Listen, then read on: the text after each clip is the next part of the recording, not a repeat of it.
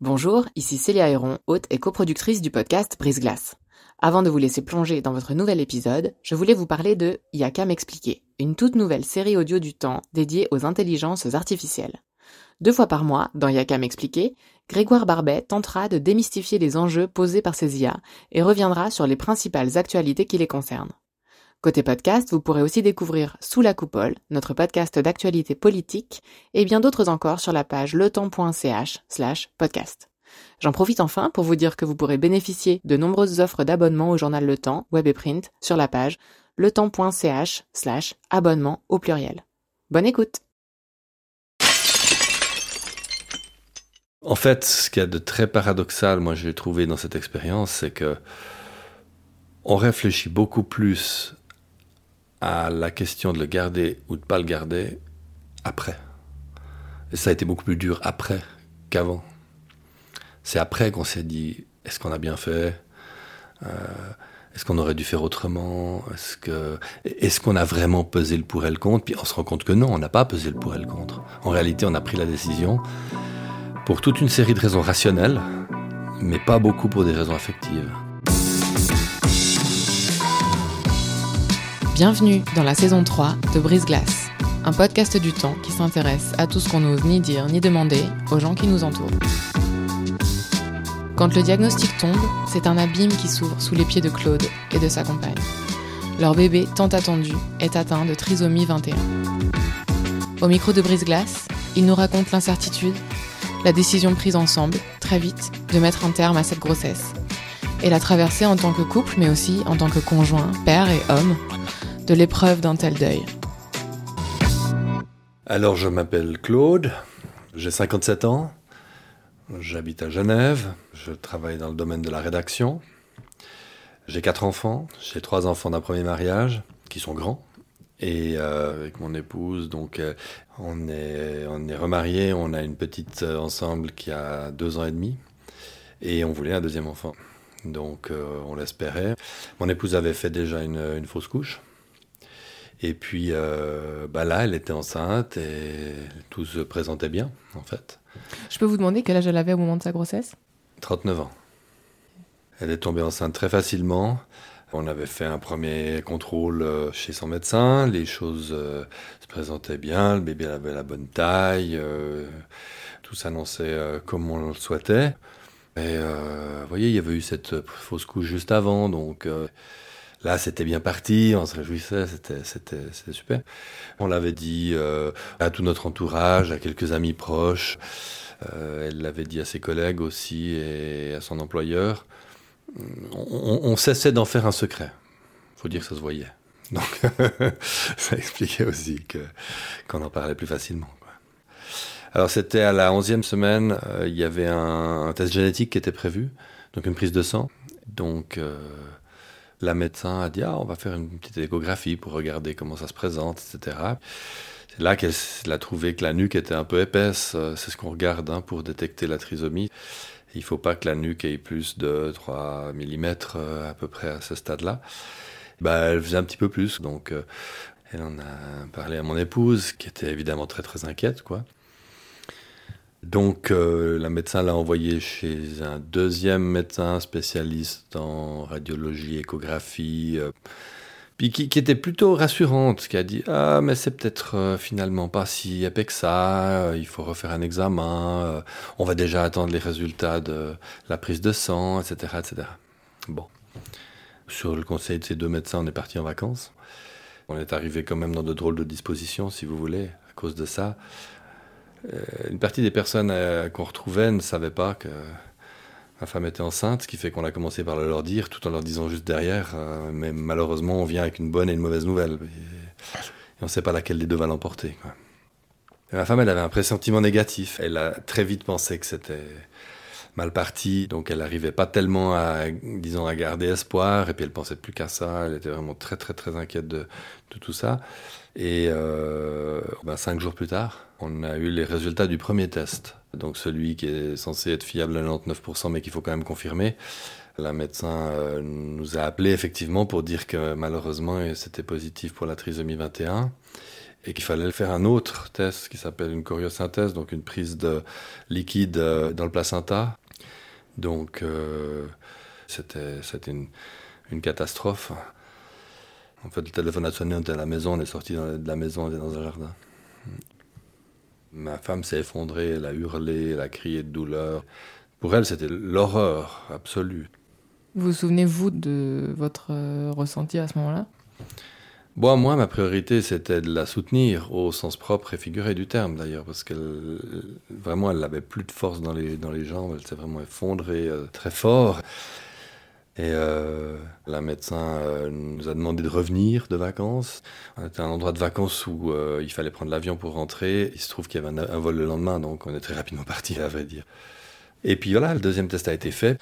Donc il a fallu réattendre de nouveau 5-6 jours. Puis effectivement, il était positif de nouveau. Quand vous avez eu le résultat définitif, est-ce qu'il a été une fraction de seconde euh, question de le garder? Oui.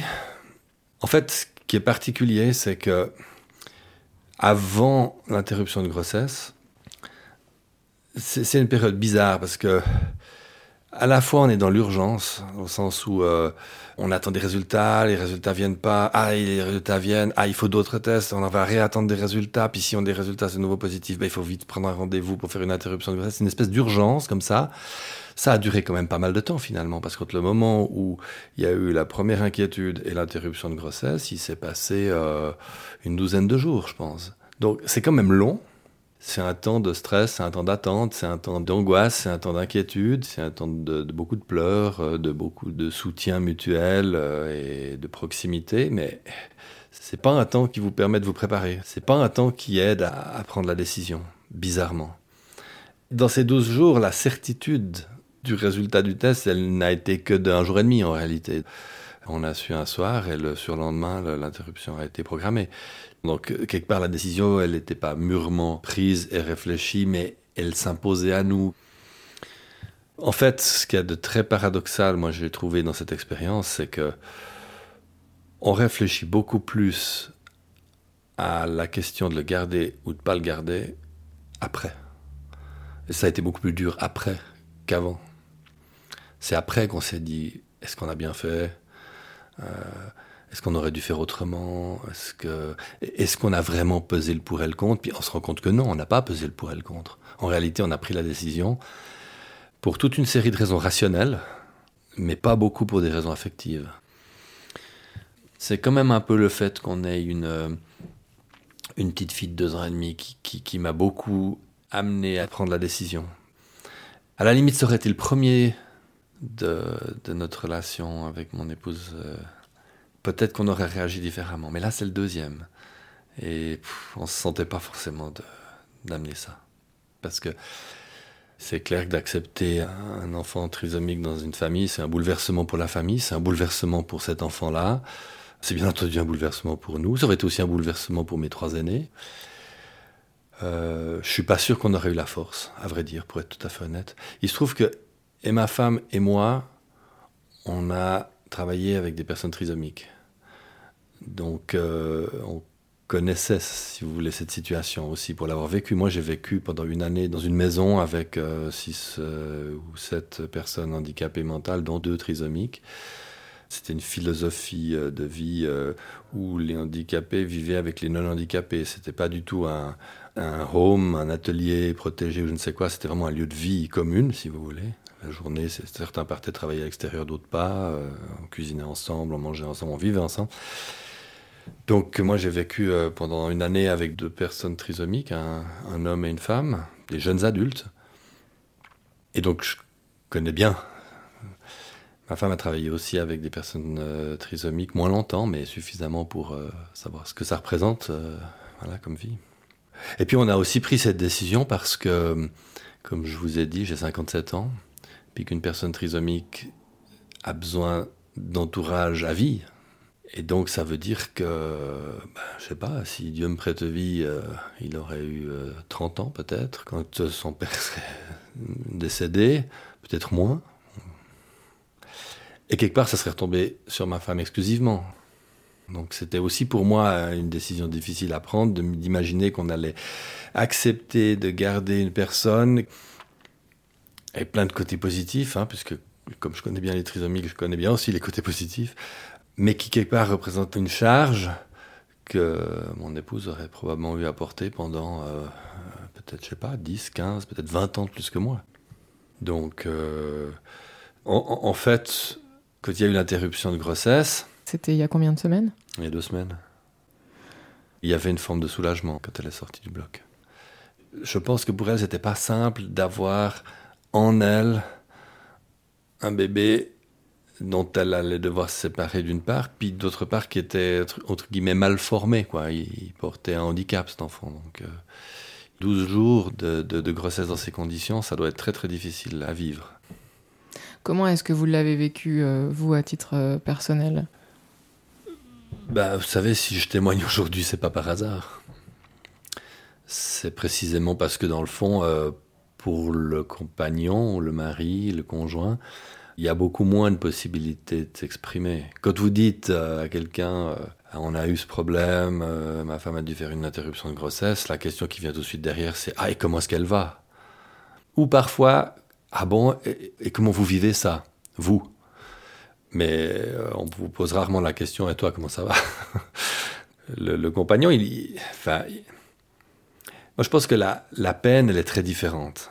Parce que la mère, elle l'a porté dès le tout premier jour, ce bébé. Elle l'a eu en elle, elle l'a senti en elle, elle a senti ses seins qui grossissaient, elle a, senti, elle a vu son ventre qui grossissait, et puis elle a eu des nausées terribles, et puis des gros coups de fatigue.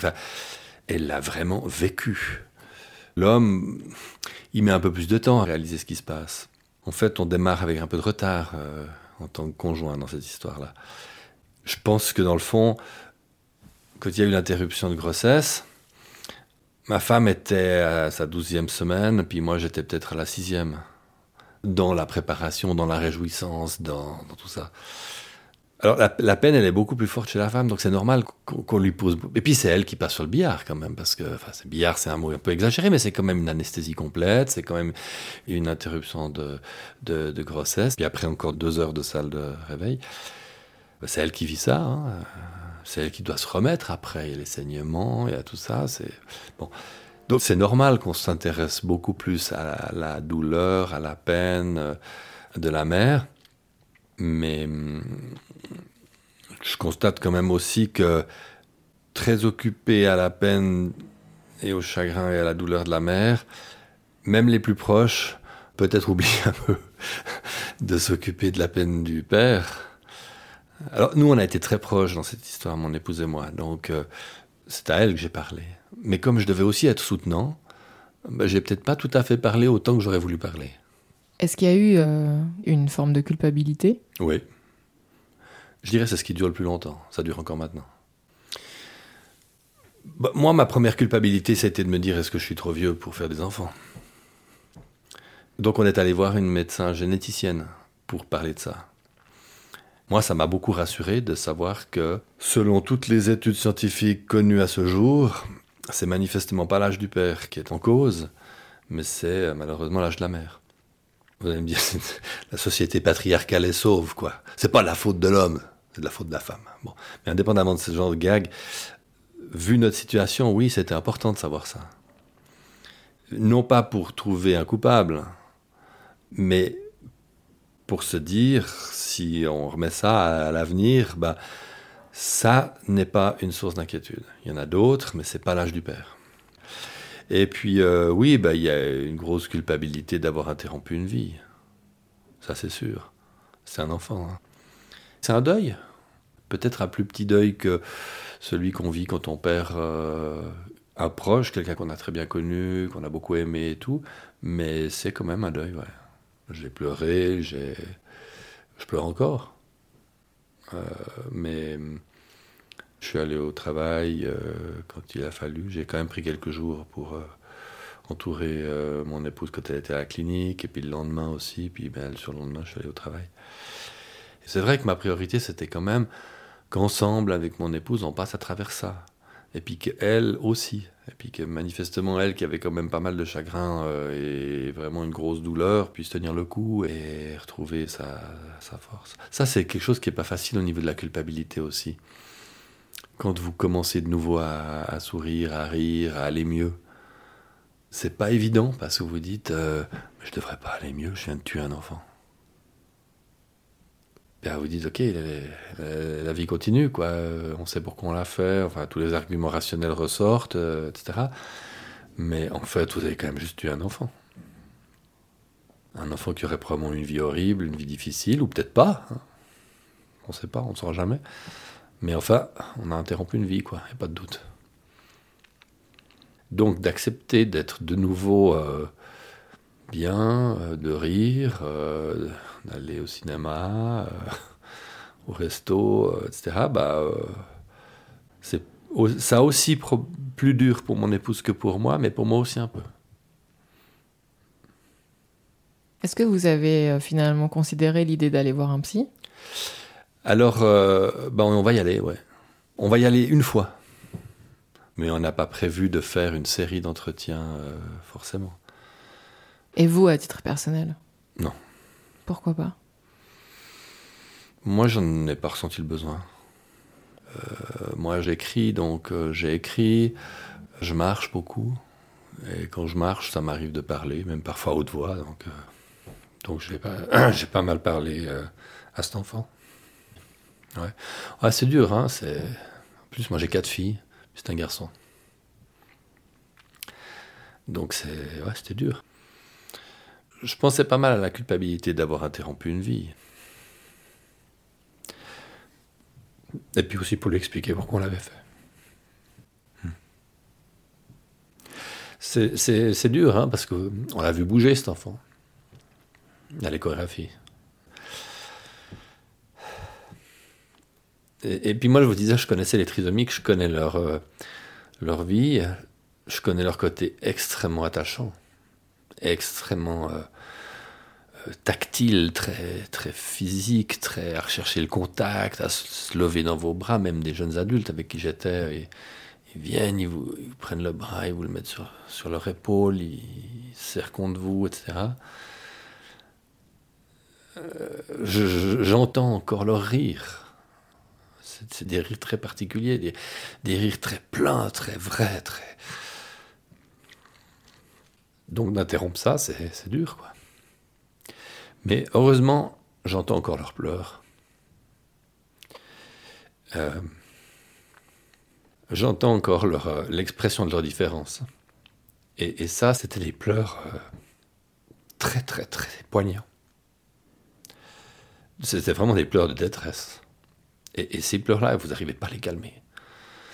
Je, me rappelle très bien, moi j'étais euh, j'étais jeune quand je m'occupais de ces gens, jeune adulte, mais euh, c'était désarmant. C'était des pleurs euh, d'un ouais, désarroi, comme vous souhaitez à personne de vivre, quoi. Et que vous n'arrivez pas à consoler, vous n'arrivez pas à arrêter. Euh, puis ça arrivait pour toutes sortes de choses. Ça arrivait parce qu'ils rentraient de l'atelier protégé où ils travaillaient, puis qu'ils avaient été discriminés, maltraités. Mais, mais ils avaient euh, des fois dans le bus été confrontés à des remarques. Euh, et puis aussi parce qu'ils ont quelqu'un dans leur famille qui vit une relation amoureuse, puis eux pas. et puis, puis l'inquiétude que ça ne leur arrive jamais l'espoir que ça leur arrive un jour, mais, l'inquiétude, ça leur arrive jamais. Enfin, tout, ce désespoir, moi, il m'a marqué euh, à vie. Et, ça, franchement, c'est ce qui a soutenu ma décision pendant tout le processus. C'est que ce désespoir-là, malgré les rires, malgré la bonne humeur, malgré le côté attachant, euh, tactile et tout, je je le souhaite à personne. Et surtout pas à mon fils. Est-ce que les gens euh, autour de vous, une fois que votre euh, conjointe est rentrée de l'interruption de, grossesse, ont eu parfois des, mots euh, déplacés ou des, maladresses hein, J'entends pas du tout malveillantes, mais des, petites choses qu'on peut dire parfois et qui blessent?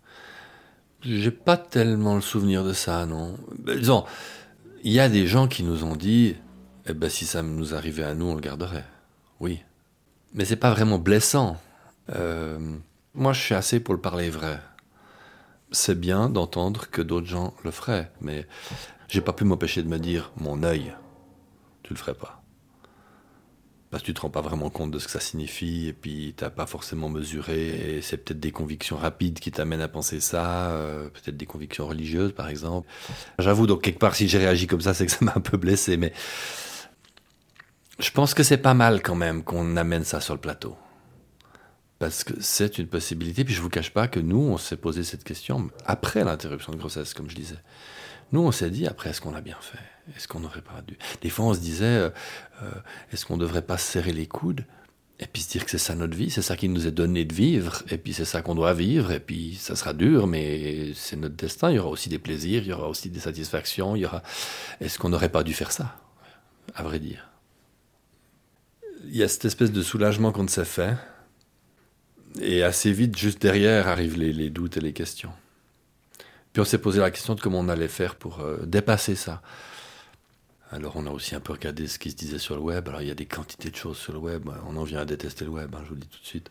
Les forums, les trucs et les machins. Mais mine de rien, c'est pas inintéressant non plus. On a trouvé euh, des couples ou des femmes qui témoignaient de situations analogues. Ça, par exemple, ça nous a amené à nous dire... Euh, est-ce qu'on va lui donner un prénom? Ça nous a amené aussi à réfléchir à est-ce qu'on va faire une, sorte de petite cérémonie. En fait, on était assez troublés parce que, avec une interruption de grossesse de ce type-là, l'enfant disparaît. Matériellement, vous savez pas où il est. Il n'y a rien.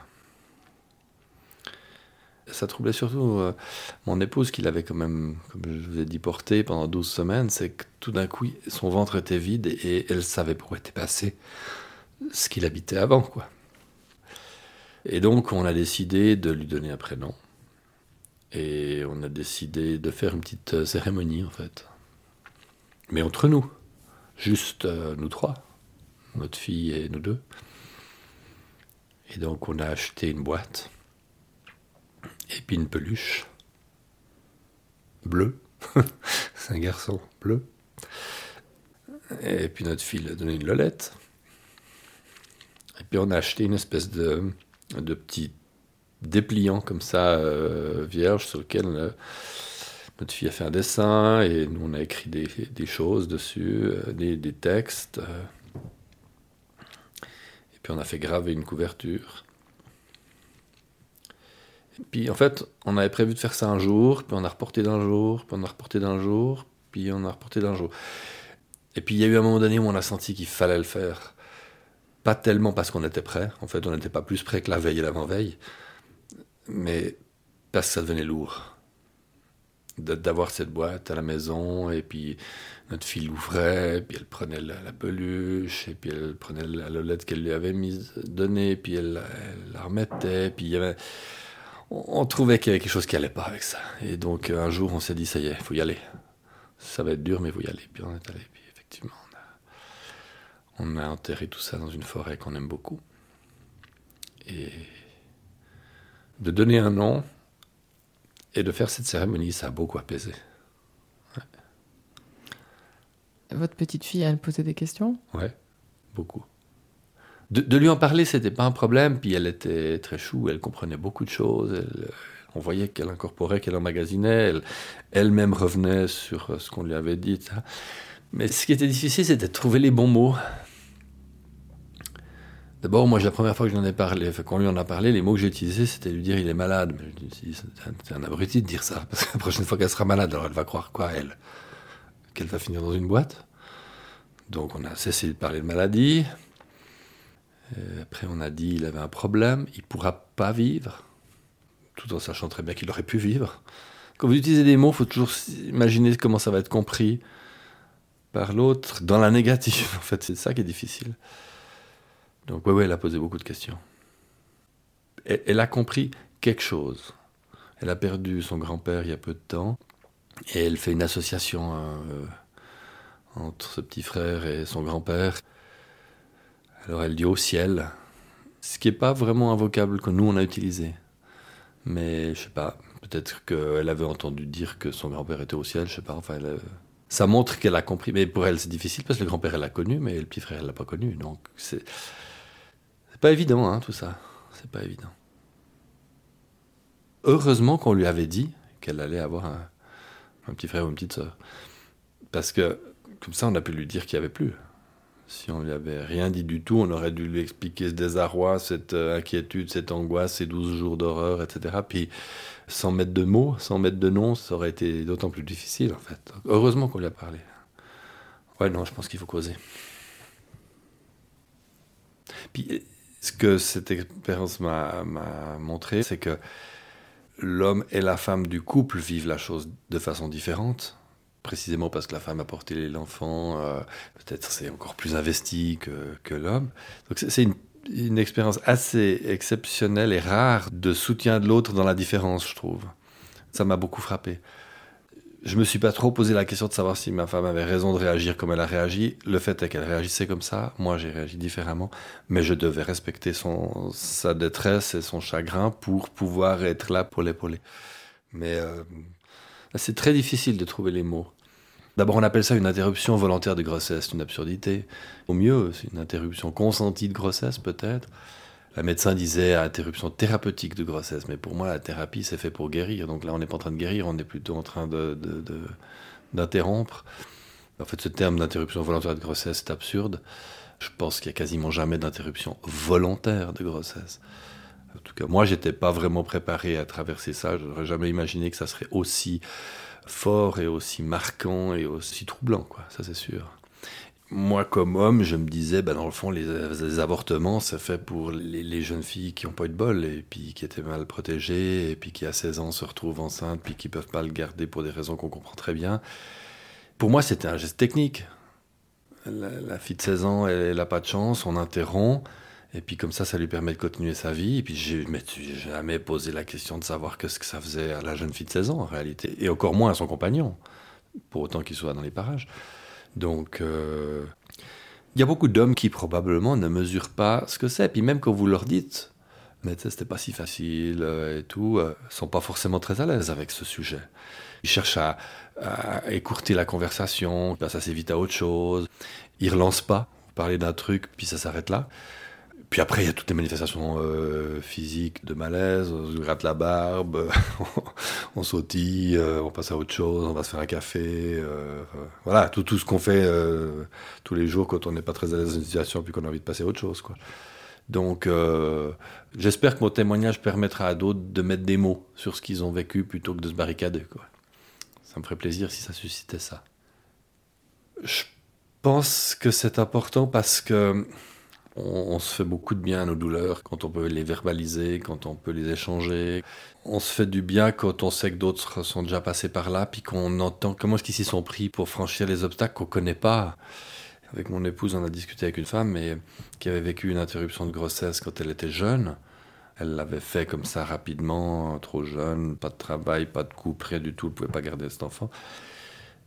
Et qui a dit qu'il avait fallu 20 ans pour réaliser ce qui s'était passé et, pour accepter ce qui s'était passé.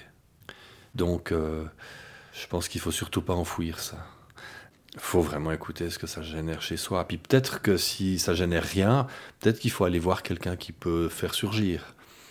Un psy ou un, ami ou un pasteur, un prêtre, je sais pas. De verbaliser, quoi, de mettre des mots, plutôt que de garder ça dans la tête. En parlant, on fait sortir ce qu'il y a au fond. Et moi, je, parlais euh, dans la rue euh, à, cet enfant qu'on a perdu. Et ça m'a fait réaliser plein de trucs. Parce que cet enfant, il fait partie de notre famille. Il fait partie de notre famille. Il, est, il une vie très courte. On ne l'aura pas connu. Euh, mais il est là, il sera toujours là. C'est comme ça. Ouais. Merci d'avoir écouté ce nouvel épisode de Brise Glace. Je suis Célia Héron. Cet épisode a été réalisé en collaboration avec Virginie Nussbaum et monté par Sylvie Coma. Pour découvrir tous les autres, rendez-vous sur la page letemps.ch slash podcast ou sur vos applications d'écoute. À dans 15 jours.